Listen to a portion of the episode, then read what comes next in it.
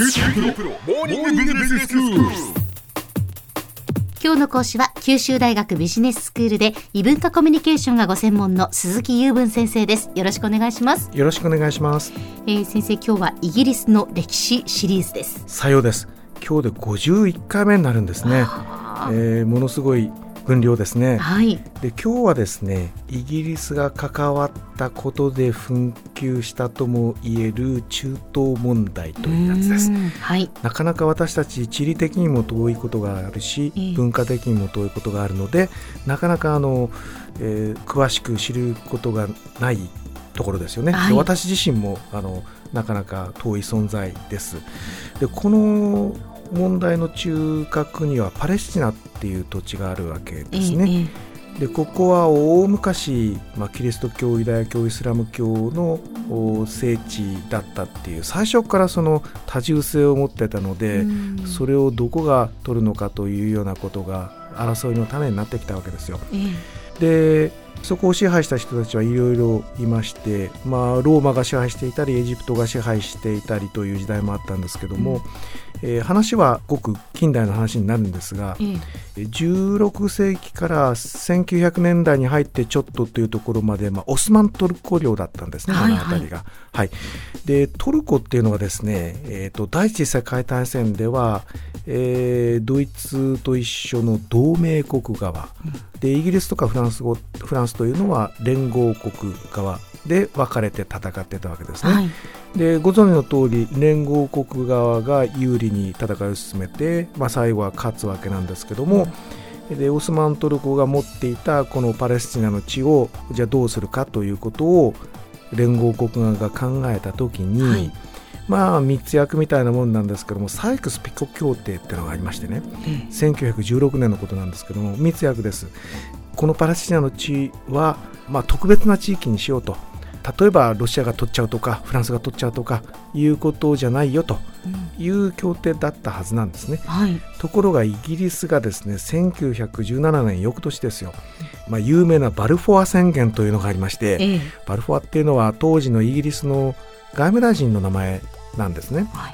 で何を言ったかというと連合国側でここは特殊な地域として残しましょう。どっかが取るんじゃないんだよってやっていたにもかかわらずうん。ここにはもうユダヤ人入ってきていいよというような話を始めちゃったとはいうことなんですね。でその狙いとしては、まあ、ユダヤ人っていうものが、まあ、国を持たないとしてもですねとても力のある民族なので連合国側にぜひ引き寄せたいという気持ちがあったということとイギリスがこの地域の中に進出していく足がかりになるんじゃないかということを期待していたようなんですね。はい。ところがこれがですねやっぱりもともとこの地にいた、まあ、今はパレスチナ人というふうに言われる人たちを、まあ、追い出すような話になるわけなのでうん。当然あの嫌だという人たちが出ますよえね。ええ。でまあここから争いが起きてくるということになるわけなんですよで当時はですねあの世界史をやった人は懐かしいと思うんですけどもその、えユダヤの方々がその国を作ると。いう運動のことをシオニズム運動と言ったんですがはい。それに対してパレスチナの方々もですね自分たちもきちんと国を持ってという形でそのアラブの方もおナショナリズムの運動っていうのがあってうん。でそれをまあかき回してしまったというような形になるわけなんです。はい。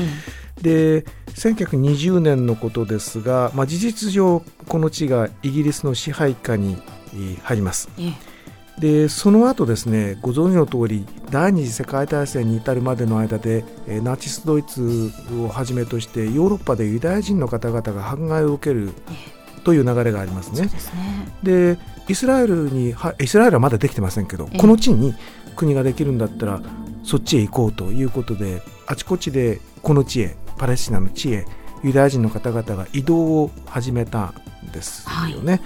でその方々がまあ住み始めるということが起きると。うん。でその流れの中でですね、えーイギリスの支配ではなくてこれはあの国際的に行こうということで、えー戦前の国際連盟がイギリスにですね委任統治にするというようなステータスを、あまあ、与えたんですね、ええ。あのイギリスだけが勝手にやるんじゃなくて国連の監督の下でという形になったんですけれども、はいえーと、それでも全然収まりませんで、うん、えー、第二次世界大戦の後にはですね、えー、とうとうそのパレスチナの方々とユダヤユダヤの方々が戦争を始めるようなことになってしまったわけです。でイギリスは実はもう第二次世界大戦で、えー、かなり戦費を使って疲弊していまして、えー、ご存知の通りアメリカがあの世界のナンバーワンに躍り出ましたので、はいはい、イギリスとしてはこの地で軍事的な政治的なプレゼンスを保っておくということがなかなか余裕がなくなってきたんですね。でなんか多分手を引きたいなと思っていたと思うんですけどもまあそうなりますと当然争っている人たち同士がさらに誠実に争いますね。で、えー、これはいけないということで1947年、えー、国連ですね、えー、今度は国際連合になりますけども、うん、でこれがですねパレスチナの地はアラブの人たちの国とユダヤの人たちの国を分けて作ってそして、エルサレムの地はもともとねいろんな人たちが関わっていたので、これは国連が管理しましょうというような形を目標に掲げたんですね。でところがそれをユダヤの方々は認めたんですがアラブ側の方々は認めませんでそれがまあ戦争にまたなっていったというような流れがありまして、結局ですね、えー、西側世界がどうあの手を入れてもあの収まらなかったということになってその後第1次から第2次第3次と、えー、中東戦争というのが起こると。でその中でイギリスはいつの間にかも手を引いてごめんなさいねと言いながらスーッと退場していったと。いうことになりまして、はい、後始末をちゃんと旋回というふうに、まあ、言われたものでしたね。はい、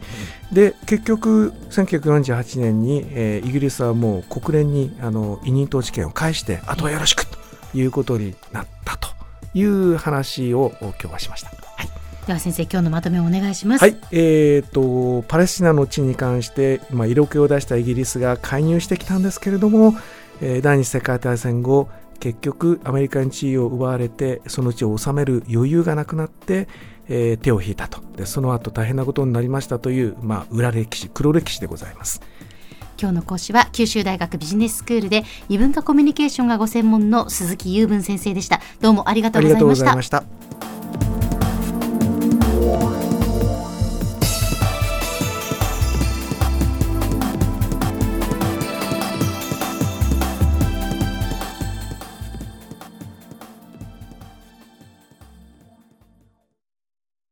QT プロは通信ネットワーク、セキュリティ、クラウドなど QT ネットがお届けする ICT サービスです。九州中に展開した光ファイバー網を基盤に一番身近なビジネスパートナーとして九州の企業自治体の皆様をサポートします。詳しくは QT プロで検索を。